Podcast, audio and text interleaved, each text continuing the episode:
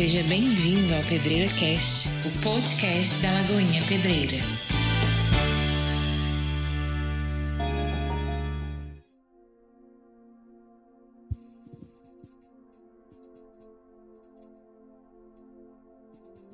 Boa noite, irmãos.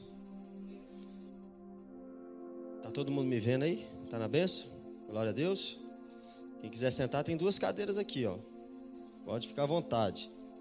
Mas eu vou vindo aqui, vou vindo aqui em nome de Jesus. Quem estava aqui domingo passado?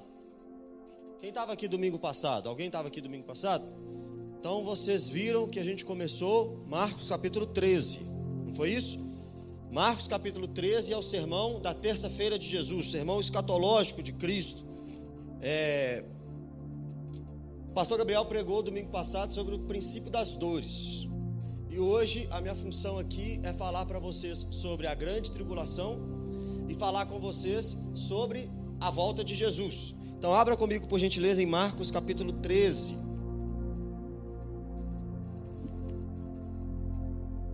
Vocês que estão atrás, se quiser arredar a cadeira aqui, ó, fica à vontade. Isso. Senão vocês não vão enxergar nada. Amém. Pode arredar mais. Se quiser arredar mais, pode arredar mais. Só uma. Isso. Aí. Vocês vão ficar atrás da câmera.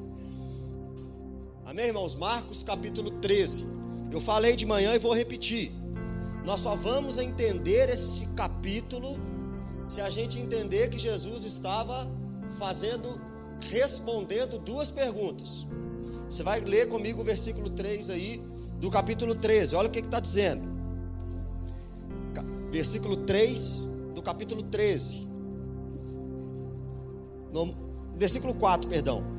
Dize-nos quando sucederão essas coisas, e que sinal haverá quando todas elas estiverem para cumprir-se. Vocês vão lembrar que Jesus estava saindo do templo, o lindo templo de Jerusalém. Jesus estava saindo com os seus discípulos, os discípulos olham pra, para o templo, olham para a cidade, olham para a beleza das pedras do templo de Jerusalém e diz: Senhor, Olha que coisa linda. Senhor, olha que templo perfeito, olha que templo maravilhoso. Senhor, não tem como destruir isso aí não, né? Não vai acontecer nada de mal com a gente aqui não, né, Senhor? Senhor, nós vamos ficar sempre guardadinho debaixo das asas de Yahvé aqui nessa cidade. Aí Jesus fala para eles assim: ó, deixa eu falar com o seu negócio. Fique sabendo que vocês podem admirar esse templo, vocês podem achar esse templo lindo e maravilhoso, mas eu tenho uma notícia péssima para vocês. Não vai ficar pedra sobre pedra que não seja derrubada nesse lugar. Aí os discípulos perguntam, em Mateus 24, versículo 3, a pergunta está melhor. O relato de Mateus foi melhor do que o relato de Marcos. O relato de Mateus diz: a pergunta pelo relato de Mateus é: Senhor, mostra-nos quando sucederá estas coisas e nos fale também os sinais da sua vinda e do fim dos tempos. Ou seja, eles perguntaram duas coisas para Jesus. Se nós não tivermos isso em mente, nós vamos achar que Jesus estava falando da mesma coisa. Jesus estava respondendo, na verdade, duas perguntas. Marcos 13 é o seguinte: a partir do versículo 5, até o versículo 13, Jesus está respondendo sobre a sua segunda vinda. No versículo 14 até o versículo 20, ele está respondendo sobre a destruição do templo. Do versículo 21 até o versículo 37, ele está respondendo também sobre a sua segunda vinda. E hoje nós iremos estudar do 14 até o 27 então eu vou começar falando com vocês a resposta que Jesus deu aos seus discípulos sobre a destruição do templo de Jerusalém. Vocês sabem que Salomão construiu um templo lindo e maravilhoso. Vocês sabem também que o Império Babilônico, amante de Nabucodonosor, invadiu três vezes Jerusalém, na terceira destruiu o templo. Vocês sabem também que Zorobabel e Esdras e Neemias foram libertos do cativeiro e começaram a reconstruir o templo. E você sabe que Herodes o Grande, o governador da Galileia, quando Jesus nasceu, é, como é que fala? Reformou o templo. Agora, Jesus está dizendo: esse templo que Salomão passou a mão nele, esse templo que Zorobabel, Esdras e Neemias passaram a mão nele, esse templo que Herodes o Grande passou a mão nele, que vocês adoram, que vocês gostam, que é o símbolo da religião judaica, isso vai ser destruído. E olha quam, como e quando será destruído. Vocês estão prestando atenção? Então tá bom. Vamos lá. Versículo 14. Quando, pois, virdes o abominável da desolação, situado onde não deve estar, quem lê, entenda. Jesus está pegando um termo do Antigo Testamento. Abominável da desolação, é, desolação avassaladora. É, qual que é o outro lá? Esqueci, mas esses termos nós encontramos no livro de Daniel. Daniel capítulo 8 vai ter esse termo. Daniel capítulo 9 vai ter esse termo. Daniel capítulo 11 vai ter esse termo. E Daniel capítulo 12 vai ter esse termo. Daniel foi um dos profetas mais escatológicos. Daniel foi um dos homens que Deus deu mais visão a ele. Daniel viveu num período onde ele estava cativo lá na Babilônia, lá no Oriente, lá no, do lado direito, lá em cima de Jerusalém. Levou todo mundo cativo. Daniel estava no meio desses cativos, mas Deus dava visão para ele. Quando Daniel disse sobre abominável da desolação, ele está dizendo: vai ter alguém que vai invadir Jerusalém e que vai profanar o templo de Jerusalém ele diz isso sobre três homens da história. O primeiro, Antico Epifano, Epifânio, era um homem que invadiu um rei da Síria, invadiu Jerusalém por volta do ano 160, 170 antes de Cristo. E ele profanou o templo, colocou uma imagem de Zeus, fez uma, um sacrifício de uma porca dentro do templo. Porco é o animal mais impuro para o judeu. Então ele foi para curtir com a cara dos judeus. Ele foi para ele proibiu a circuncisão. Ele, foi, ele fez a obrigação que as pessoas fossem obrigadas a, se, se eles tivessem circuncidado, eles tinham que fazer uma recircuncisão. Como? Não sei. Mas ele obrigou tudo isso. Só que Daniel também, nesse termo abominável da desolação, estava dizendo sobre o Império Romano. O Império Romano viria até Jerusalém e destruiria o templo. Isso aconteceu no ano 70. E eu creio que também em Daniel capítulo 12, abominável da desolação, se diz respeito a um terceiro homem mau, terrível. Só que esse ainda não apareceu. É aquele que você não dorme com medo dele é aquele que eu não durmo às vezes com medo dele, chamado homem da iniquidade, filho da perdição, ou então entendemos como anticristo. Só que nós vamos pegar aqui para essa noite, inicialmente, a ideia do Império Romano. Você leu aí comigo, quem lê, entenda. Esse texto se encontra em Mateus 24. Marcos 13 e Lucas 21. Lucas entendeu o abominável da desolação. Porque se você for em Lucas 21, versículo 20, você vai ver que Lucas não fala sobre abominável da desolação. Ele já vai direto ao ponto. Ele diz: Quando vires Jerusalém sitiada de exércitos. Jesus agora vai dar dicas para os seus discípulos do que fazer quando esses discípulos perceberem que a cidade de Jerusalém está sendo cercada pelo Império Romano. Nós sabemos que isso aconteceu no ano 70 depois de Cristo. Jesus está dizendo: discípulos, vai chegar um abominável da desolação aí. Vai chegar alguém fazendo é, algo terrível para essa cidade. Eu estou avisando vocês. Quando vocês virem Jerusalém cercada de exércitos, eu tenho algumas dicas para vocês. Olha as dicas. Então, os que estiverem na Judéia, fujam para os montes.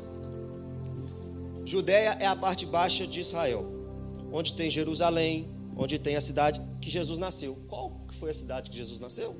É essa aí mesmo que você está pensando, Belém. Tem também Emaús. Você lembra dos discípulos no caminho de Emaús? Tem também Arimateia. Qual que é o personagem famoso de Arimateia? José de Arimateia. Nós temos ali também Jericó. Nós temos a aldeia de Qumran. O que, que fez a aldeia de Qumran ficar famosa? Os manuscritos do, do Mar Morto. Todo mundo que, queria ler o manuscrito do do Mar Morto. Porque lá foi achado, por volta da década de 40, década de 50, todos os livros do Antigo Testamento. O menino foi jogar um, uma pedrinha dentro de uma. Como é que chama? Dentro de uma caverninha e achou um monte de vidro. E os vidros se quebraram. Quando ele chegou lá, Antigo Testamento. Todos os livros do Antigo Testamento, exceto o livro de Esther. Imagina que descoberta maravilhosa. E outras também, outras, outros escritos judaicos. Qumran também está na Judéia.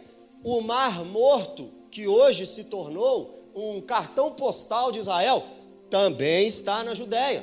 Jesus está dizendo: quando vocês perceberem que o Império Romano cercou Jerusalém, não vai para esses lugares que vocês gostam, não.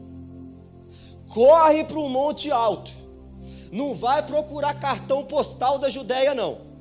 Quando vocês perceberem que Roma chegou até Jerusalém, foge. Imagina se fosse aqui, para a gente entender. Vamos supor que chega o pastor Márcio e avisa assim: Lagoinha, quando vocês perceberem que o império, as tropas, os exércitos dos Estados Unidos chegaram aqui em Belo Horizonte, cercaram a cidade, foge. Mas eu não tenho para onde ir, foge. Mas eu não tenho onde morar, foge. Mas eu não tenho parente em nenhum outro lugar, foge. O que, é que você faria, irmão? Para onde você iria? Jesus está avisando aos seus discípulos que vai chegar o momento de tanta tormenta que é melhor eles fugirem. Vamos continuar. Quem estiver em cima do quem estiver em cima no eirado, não desça, nem entre para tirar da sua casa alguma coisa. Eirado era a parte alta da casa, era como se fosse a laje, o terraço da casa. Vocês não têm terraço aqui? Quem tem uma laje para fazer um churrasco? É tipo isso. Você tem, né, Vaguinho? É tipo isso, Vaguinho.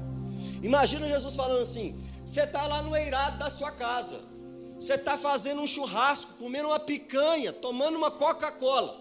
Só que você vai perceber do eirado que Jerusalém está sendo cercada. Não entra na sua casa, não, Vaguinho. Passa pela escada do lado de fora da casa e foge da pedreira. Jesus está dizendo assim: não dá tempo de comer a última carne do churrasco, não dá tempo de terminar o papo, não dá tempo de fazer mais nada. Quando Jerusalém for cercada, foge que é melhor para vocês. Versículo 16: O que estiver no campo, não volte atrás para buscar a sua capa. Sentido de urgência, nem buscar a capa, nem buscar a capa podia nem buscar a capa dava tempo. Que tormento é esse? O que que vai acontecer? Tem mais dicas, olha. Ai das que estiverem grávidas e das que amamentarem naqueles dias. De manhã eu falei, coitada da Mariana. Ama uma mulher grávida. Trabalha fazendo parto o dia inteiro. Quando Jerusalém for cercada, Coitada das mulheres que estiverem grávidas. Porque pode ser que entre um soldado e golpeie a barriga da mulher até o bebê morrer. E ai das que, as, das que amamentam crianças, crianças de colo poderiam sofrer torturas e tormentos dos soldados romanos. É melhor não estar tá grávida e é melhor não ter criança pequena nesses dias. O negócio ia ser feio, irmão. você está tá achando que você está passando por uma tribulação com o comércio fechado. Você está achando que está passando por uma tribulação quando o menino que você gosta não te responde a mensagem. Você está achando que está passando uma tribulação quando você não consegue comprar o que, que você quer. Jesus está dizendo: vai chegar um tempo em Jerusalém que é melhor que não tenha nenhuma criança nessa cidade. Vamos continuar. Orai para que isso não suceda no inverno. Mateus 24, 20 vai acrescentar: e nem no dia de sábado. O negócio vai ser tão feio que Jesus disse: é melhor vocês torcerem para que não seja no inverno. Chuva, frio, poderia atrapalhar a viagem, poderia atrapalhar a fuga, e nem no dia de sábado, porque o judeu, para guardar o sábado, só podia caminhar um quilômetro. Como que você foge de um exército podendo andar apenas um quilômetro? Jesus está dizendo: tomara Deus que isso que eu estou falando para vocês que vai acontecer, tomara que não aconteça nem no inverno e nem no dia de sábado. Senhor, o que que vai acontecer que eu não posso descer do eirado para entrar para minha casa, que eu não posso buscar minha capa? O que que vai acontecer que eu tenho que falar ai das grávidas, ai das crianças que amamentam? O que que vai acontecer de tão terrível, Senhor? Versículo 19 porque aqueles dias serão de tamanha tribulação, como nunca houve, desde o princípio do mundo que Deus criou, até agora e nunca, jamais haverá. Jesus está dizendo que iria chegar em Jerusalém um tempo em que não teria na história nada igual. E se você pelo menos já leu o Antigo Testamento, você vai perceber que Israel já sofreu, já sofreu muito. Você vai perceber que aquele povo já foi pisado, amassagado, pisoteado por muitos povos. Só que Jesus está dizendo assim: nada do que aconteceu com vocês antes se compara com o que vai acontecer agora. Irmão, o Império Romano, eu estou dizendo para vocês do ano 66 depois de Cristo. O Império Romano começou a restringir a religiosidade dos judeus e começou a cobrar impostos abusivos. Enquanto os judeus estavam aceitando, tudo bem. Mas teve uma hora que o judeu apertou o hashtag lá, vem para a rua e começou a se rebelar contra o Império Romano. Um povo insatisfeito com o governo só pode dar coisa ruim. Os judeus começaram a se rebelar contra Roma. Só que Roma tinha o poder. Eles começaram a achar que poderiam, por meio de uma guerra, derrotar o Império Romano. Só que um grupinho de judeus, com meia dúzia de armas nas mãos, daria para vencer um império do tamanho de Roma? Impossível.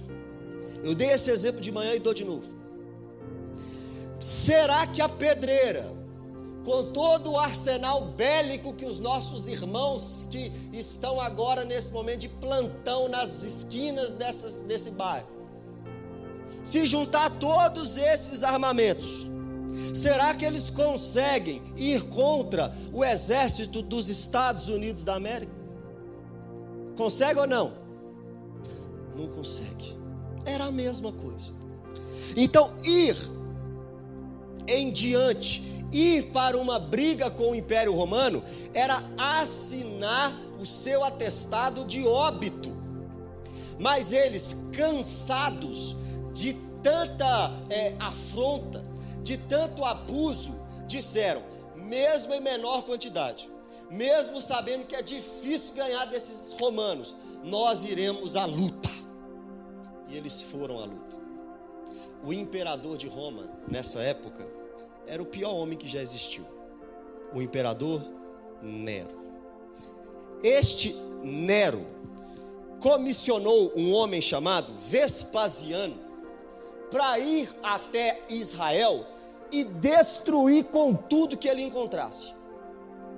Só que Nero morreu. Vespasiano corre para Roma para se tornar o imperador no lugar de Nero. Aí tem a paz. Amém? Não. Vespasiano chama o seu filho Tito para ser o general da guerra judaico-romana. O general que seria o responsável por destruir Israel. E ele vem do norte, conquistando terras, invadindo terras e matando homens.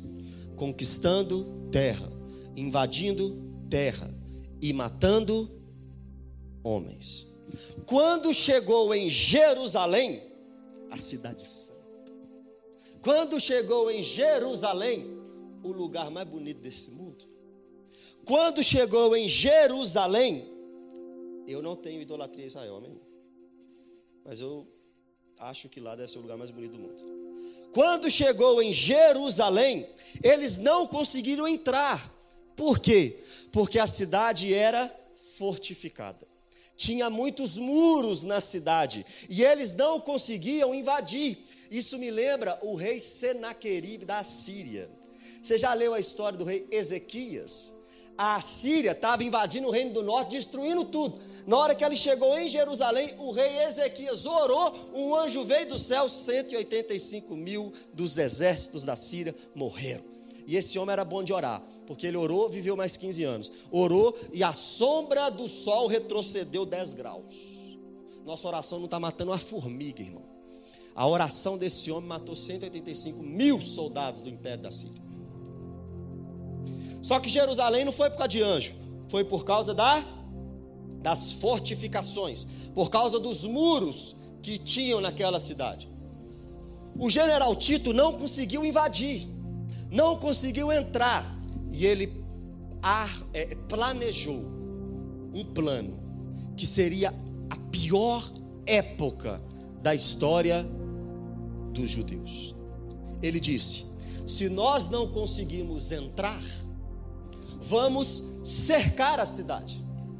Vamos cercar, porque aí não entra ninguém, não sai ninguém, não entra comida, nem sai comida para esse povo. Esse povo vai morrer de fome. Imagina alguém cercando a pedreira, falando: aqui não entra mais nenhuma sacolinha do BH. Aqui não entra mais nenhuma um litro de água, Michele, imagina. Aqui ninguém mais pode comer. Vai ficar aí. Quando acabar a comida, vai morrer. Era isso que ia acontecer. A grande tribulação foi o cerco da cidade pelo Império Romano. Passou o tempo.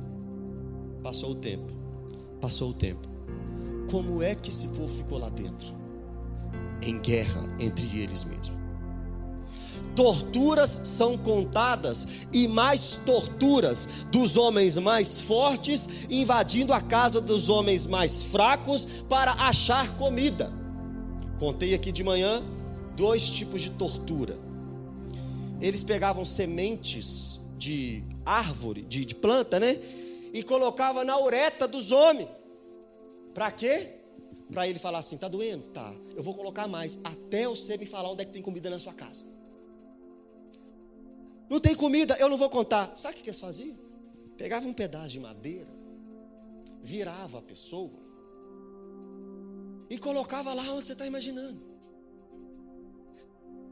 Até a pessoa falar onde tinha comida. Imagina se isso acontece com você. Os homens que os soldados romanos conseguiam tirar de, Jerusalém eram crucificados. Conta alguns homens estudiosos que 500 pessoas eram crucificadas por dia.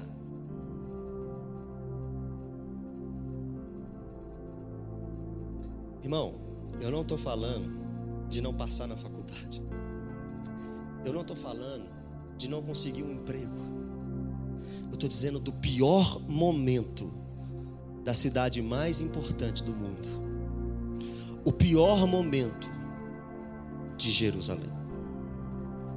Conta a história que homens eram torturados, crucificados, outros morriam de fome e não tinha lugar para enterrar os homens. Então, os cadáveres ficavam ao ar livre.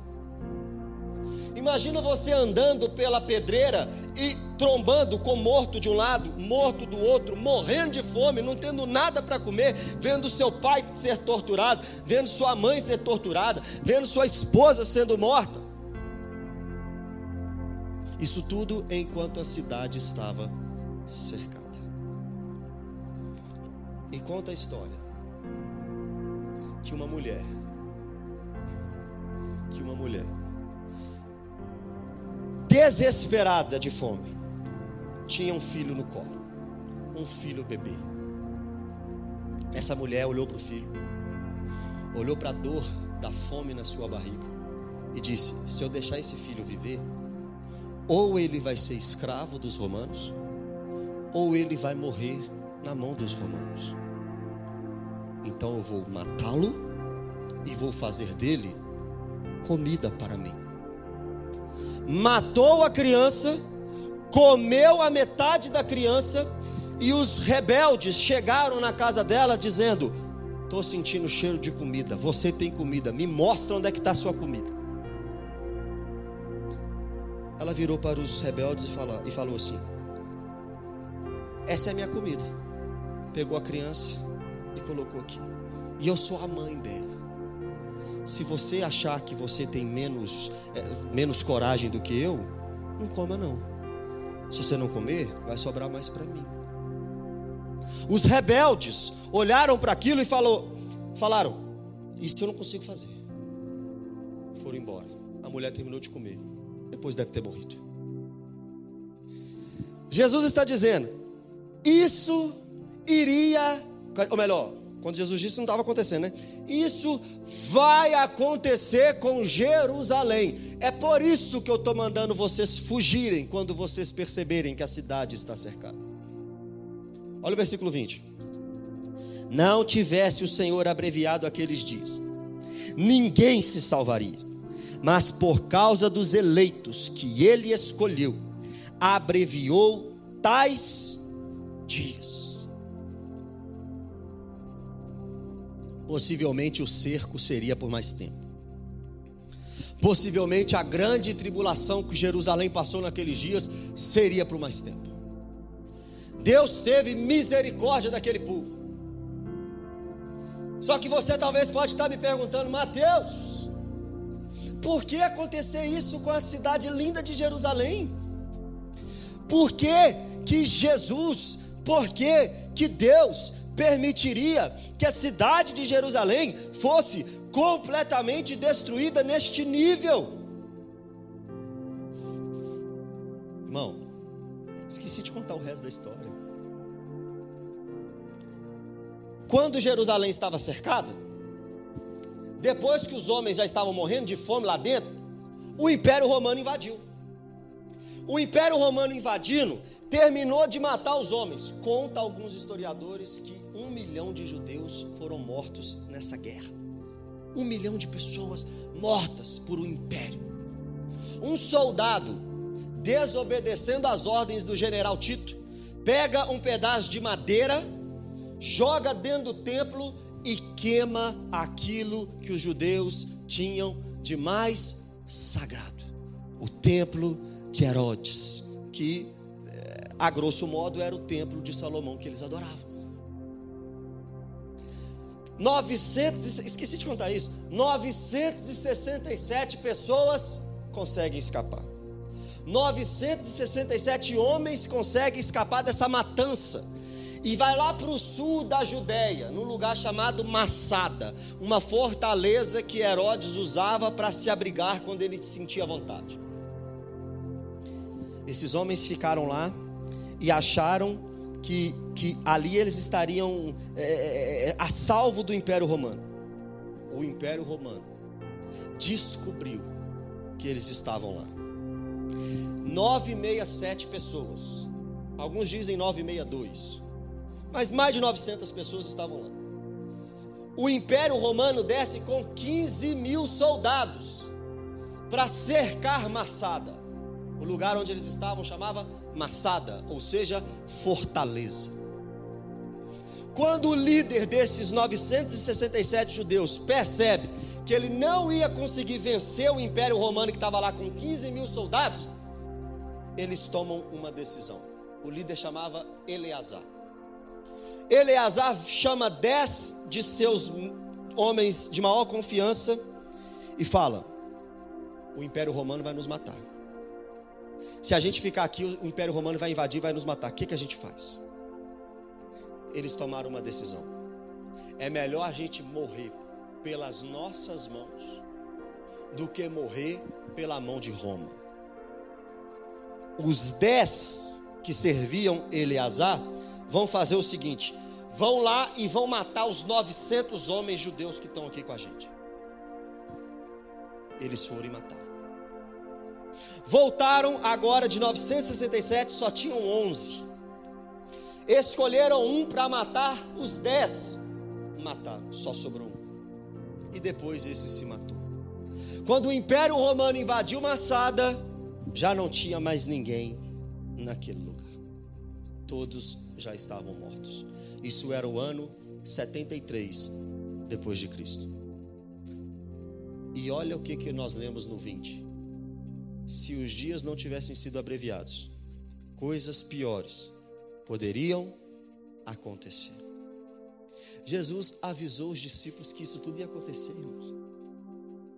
Jesus falou para os discípulos que isso tudo iria acontecer. Aí agora sim, volta. Mateus, por que que permitiria?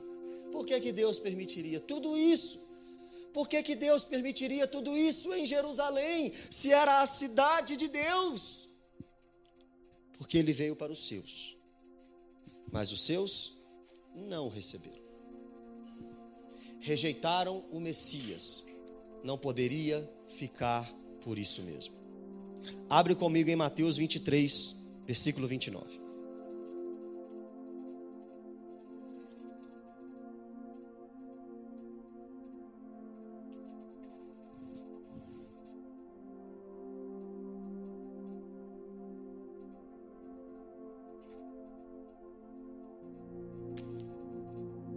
Mateus 23, 29 diz assim: ó. Ai de vós, escribas e fariseus hipócritas, porque edificais os sepulcros dos profetas, adornais os túmulos dos justos, e dizei: se tivéssemos vivido nos dias de nossos pais, não teríamos sido seus cúmplices no sangue dos profetas. Assim contra vós mesmos testificais que sois filhos dos que mataram os profetas. Enchei vós, pois, a medida dos vossos pais, serpentes, raça de víboras, como escapareis da condenação do inferno? Por isso Eis que vos envio profetas, sábios e escribas. A uns matareis e crucificareis, a outros açoitareis nas vossas sinagogas, e perseguireis de cidade em cidade, para que sobre vós recaia todo o sangue do justo derramado sobre a terra, desde o sangue do justo Abel ao sangue de Zacarias, filho de Baraquias, a quem matastes entre o santuário e o altar. Em verdade vos digo que todas estas coisas hão de vir sobre esta presente geração. Jerusalém, Jerusalém, que mata os profetas e apedreja os que te foram enviados. Quantas vezes eu quis reunir os teus filhos, como a galinha ajunta os seus pintinhos debaixo das asas, e vós não o quisestes. Eis que a vossa casa vos ficará deserta. Declaro-vos, pois, que desde agora já não me vereis, até que venhas a dizer: Bendito o que venha em nome do Senhor. Rejeitaram os profetas, rejeitaram Jesus, rejeitaram o Messias. Aquela geração teria que pagar com sangue, com a própria vida, porque onde já se viu rejeitar o Filho de Deus? Se você está aqui nessa noite e rejeita o Filho de Deus, esse juízo vai vir muito pior sobre a sua cabeça no dia do juízo final, porque você vai viver a eternidade queimando no inferno a sua alma e o seu corpo. Se você rejeitar o Filho de Deus, o juízo vai vir sobre você, assim como foi em Jerusalém.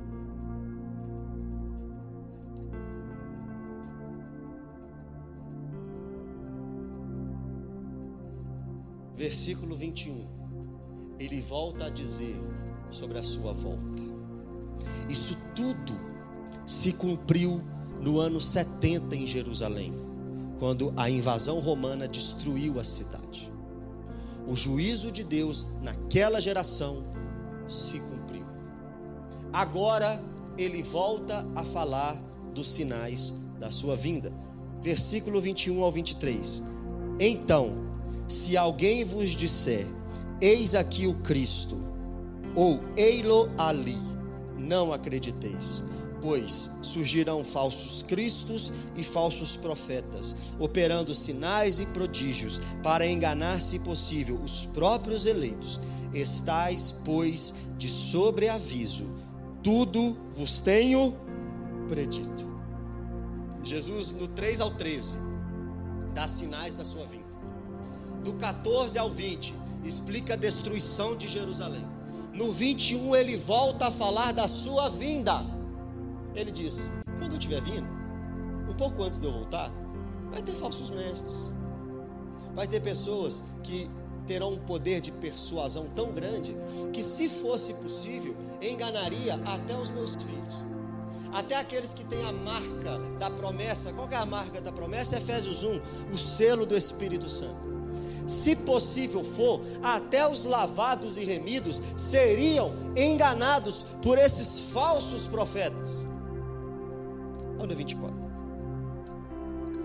Mas, naqueles dias, após a referida tribulação, o sol se escurecerá, a lua não dará sua claridade, as estrelas cairão do firmamento e os poderes do céu serão abalados. Então verão o filho do homem vir nas nuvens com grande poder e glória. Quando que vai acontecer isso? Após o que? A referida tribulação. Só que essa tribulação que eu falei para vocês aconteceu lá em 70. E eu pergunto para vocês: Jesus voltou no ano 70? Alguns dizem que Jesus voltou no ano 70. São os preteristas. São aqueles que acham que tudo se cumpriu no primeiro século. Alguns dizem que Jesus voltou em juízo naquela cidade. Só que nós, com a compreensão de toda a Escritura, aguardamos Cristo de forma visível, corpórea e poderosa.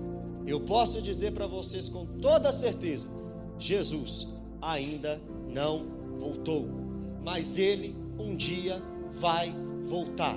Só que isso é lindo e bom, mas tem algo ruim para quem ficar aqui até ele voltar, quem estiver vivo nessa época. Porque eu falei para vocês da grande tribulação judaica, não falei? Vocês acharam que ia sair daqui tranquilo? Ah, isso é para eles lá. Estava bom demais. Só que deixa eu te explicar uma coisa. Quando você lê Daniel capítulo 12, você percebe que lá também tem um abominável da desolação. Você percebe que o abominável da desolação de Daniel ainda não apareceu. Porque o abominável da desolação de Daniel capítulo 12 é algo para que Daniel selasse e só iria acontecer no fim. Quando nós vamos para Apocalipse capítulo 12, a gente percebe que tem lá um dragão correndo atrás de uma mulher vestida de sol, com a lua debaixo do pé e uma coroa de 12 estrelas. Essa mulher está grávida. A mulher dá a luz. E este bebê que sai da mulher sobe aos céus. De quem que eu estou falando? Estou falando do Filho de Deus. Estou falando de Jesus. O texto de Apocalipse 12 vai dizer que o dragão foi jogado do céu para a terra com cólera e com ira, sabendo que pouco tempo lhe resta. E agora, ele que perseguiu a mulher grávida, perseguiu o filho, vai começar uma perseguição contra aqueles que guardam os mandamentos de Deus. Quem são os que guardam os mandamentos de Deus? Seu povo, a igreja. Em Apocalipse 13, a gente vê que o dragão chama dois aliados: uma besta que sai do mar e uma besta que sai da terra. A besta que sai do mar tinha sete cabeças e dez chifres. Uma dessas cabeças foi golpeada de morte e voltou à vida. A outra besta que sai da terra é chamada em Apocalipse 19 de falso profeta. Como nós interpretamos isso? Nós interpretamos que o abominável da desolação de Daniel capítulo 12 ainda está para surgir no mundo. E este é o famoso anticristo, aquele que vai perseguir a igreja. Este é a cabeça da besta do mar que ainda está para chegar, que receberá o apoio da besta da terra, o falso profeta, que colocará nos homens uma marca na fronte e na mão direita. É chip, irmão. É uma tatuagem, irmão. É uma ideologia e uma forma de agir. Se você pensa como o anticristo, se você pensa como o mundo, Apocalipse 14 ainda tem mais um ajudante, a grande meretriz, a grande Babilônia, o sistema caído. Se você pensa como o sistema caído, você tem a marca da besta. Se você age como o sistema caído, Deixa eu te falar, você está com a marca da besta. Esse, os que têm a marca, estarão do lado do anticristo, fazendo tudo que Deus odeia. Mas Apocalipse 7, antes dos crentes serem selados, Deus dá uma ordem para quatro anjos: segurem a destruição da terra, até que eu cele todos os meus. Depois você vem e destrói a terra. Ou você tem o selo da besta, ou você tem o selo de Cristo. Só que uma coisa eu posso te garantir: que a igreja estará na terra quando o anticristo chegar. E por que, que eu posso te garantir isso? Porque você já ouviu a história do arrebatamento secreto? Quem já ouviu a história do arrebatamento secreto? Poucos. Ou, ou já ouviram, então, né? Tá vindo trem ruim aí. Olha o 27 comigo. Lê o 27 para a gente terminar. E ele, não, 26. Então verão o filho do homem vir nas nuvens, com grande poder e glória. Essa é a volta do Senhor. É por isso que nós estamos aqui. Por que, que você ceia? Você ceia porque você está esperando o seu Senhor voltar. E você está lembrando do sacrifício dele. Uma hora ele vai chegar. O rei está voltando. Todos esses sinais aí são sinais da volta dele. O coronavírus é, o quarto, é um dos, um, uma das pandemias que já surgiram na Terra como sinal do quarto selo do Apocalipse, Apocalipse capítulo 6. Os mártires que estão morrendo são quinto, é o quinto selo do Apocalipse capítulo 6. Tudo é sinal da volta de Jesus. A Primeira Guerra Mundial é sinal da volta de Jesus. A Segunda Guerra Mundial, sinal da volta de Jesus. Guerras, rumores de guerras, isso tudo está dizendo para nós: ele vai voltar. O 26 está dizendo: Então verão o filho do homem vir nas nuvens com grande poder e glória.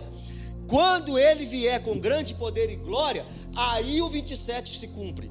E ele enviará os anjos e reunirá os seus escolhidos dos quatro ventos. Quatro na Bíblia é o número da terra, não é só Israel, não é só os judeus. Os quatro cantos da terra têm escolhidos de Deus. Na volta de Jesus, ele reunirá os seus escolhidos dos quatro ventos da extremidade da terra até a extremidade do céu. Aqui está o arrebatamento da igreja. Porque eu creio no arrebatamento, sim, porque lá em 1 Tessalonicenses 4, 16 e 17, fala sobre arrebatamento. Só que abre lá comigo. 1 Tessalonicenses 4.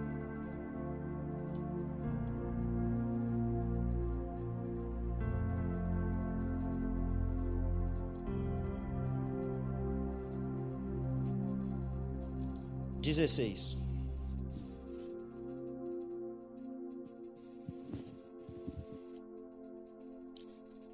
Falando da volta do Senhor e do que vai acontecer com os crentes que estiverem vivos nessa volta. Porquanto o Senhor mesmo, dado a sua palavra de ordem, ouvida a voz do arcanjo, ressoada a trombeta de Deus. Alguns dizem que não, mas eu creio que essa é a sétima trombeta do Apocalipse. É, é, a volta de Cristo. Ressoada a sétima trombeta de Deus. Descerá dos céus, os mortos em Cristo ressuscitarão primeiro. Depois, nós, os vivos, os que ficarmos, seremos arrebatados juntamente com Ele nas nuvens, para o encontro do Senhor nos ares, e assim estaremos para sempre com o Senhor. Consolai-vos uns aos outros com essas palavras. Segundo Tessalonicenses 2, versículo 1. Só passar uma página. Irmãos, no que diz respeito à vinda de nosso Senhor Jesus Cristo e a nossa reunião com Ele nos ares. Nós vos exortamos a que não vos demovais da vossa mente com facilidade, nem vos perturbeis, quer por espírito, quer por palavra, quer por epístola, como se procedesse de nós, supondo tenha chegado o dia do Senhor. Ninguém de nenhum modo vos engane, porque isto não acontecerá. O que é que não acontecerá? A volta do Senhor e o nosso encontro com Ele nos ares. Isso não vai acontecer sem que primeiro venha a apostasia e seja revelado o homem da iniquidade, o filho da perdição. Então presta atenção. Jesus ele só volta, isso é ponto pacífico. Jesus ele só volta depois da grande apostasia. Apostasia que não é retirada do povo. Isso é, uma falácia. Apostasia que é o abandono da fé. Porque um dos, dos sinais da volta de Cristo é o amor se esfriando. Não é retirada de ninguém à força, é retirada de alguém da fé. Esse texto está me mostrando que Jesus vai voltar depois que o anticristo aparecer. Todo mundo concorda com isso. Porém, alguns dizem que o arrebatamento da igreja é antes disso. E que a igreja não passa por isso. Mateus 24, 31. Para terminar.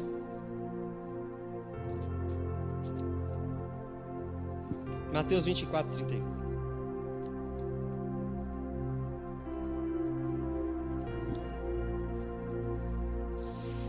E ele enviará os seus anjos. O versículo 30 é a volta de Cristo. E ele enviará os seus anjos com grande clangor de trombeta, os quais reunirão os seus escolhidos dos quatro ventos, de uma extremidade à outra no céu. Jesus só volta depois do anticristo.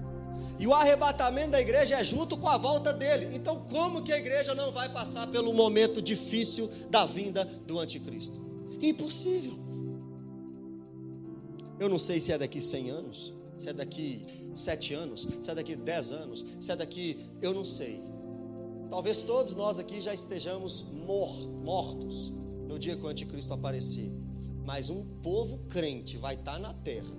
E pode ter certeza, vai ser muito perseguido. Assim como os judeus foram em 70 pelo Império Romano, os crentes serão perseguidos pelo anticristo. Irmão, Apocalipse 13 vai dizer: se for morto a espada, necessário é que seja morto a espada. Se for para a prisão, necessário é que vá para a prisão. Aí está a perseverança dos santos. Nós estamos no Brasil e nós não sabemos o que é perseguição, não sabemos. É por isso que a Bíblia de estudo, Scofield, talvez você tenha uma dela, disseminou esse entendimento na vida dos crentes que a igreja não passa pela tribulação. Mas a igreja passa. O anticristo vai chegar. Assim como os judeus foram perseguidos pelos romanos, nós seremos perseguidos pelo império que se levantará politicamente e religiosamente contra o povo de Deus. Então firma seu toco. E perseguição só mostra quem é crente e quem não é. Quem está aqui só para bater cartão, meu filho? Você já tem a marca da besta há muito tempo. Você já está destinado ao inferno há muito tempo. Agora, se sua vida é uma vida reta em Deus, se sua vida é uma vida firme com Deus, você vai passar pelo que os judeus passaram com a Síria. Você vai passar pelo que os judeus passaram com a Babilônia. Você vai passar pelo que os judeus passaram com Roma. Você vai passar pelos, pelo que os judeus passaram com a Síria, antigo Epifânio.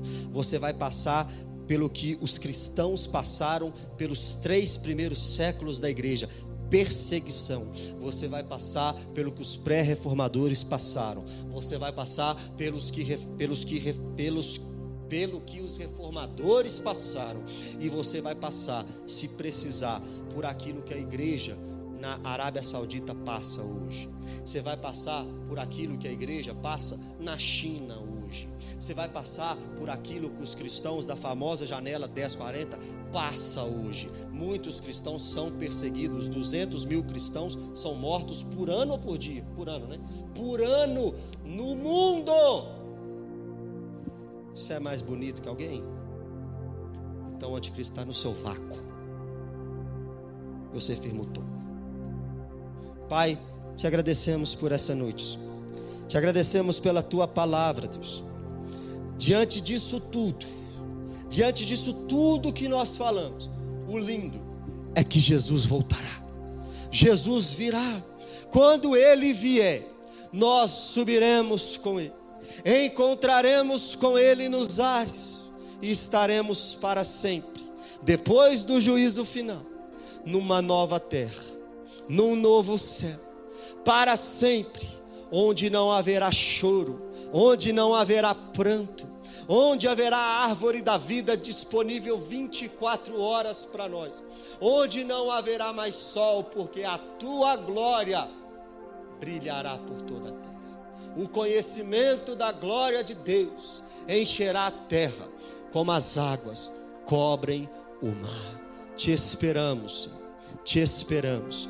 E como termina a Escritura, como termina o Novo Testamento, dizemos: Vem, Senhor Jesus. Que o amor de Deus o Pai, a graça de Jesus Cristo e as doces consolações do Espírito Santo estejam com todos, não só hoje, mas para sempre. E a igreja diz: Amém. Deus abençoe vocês.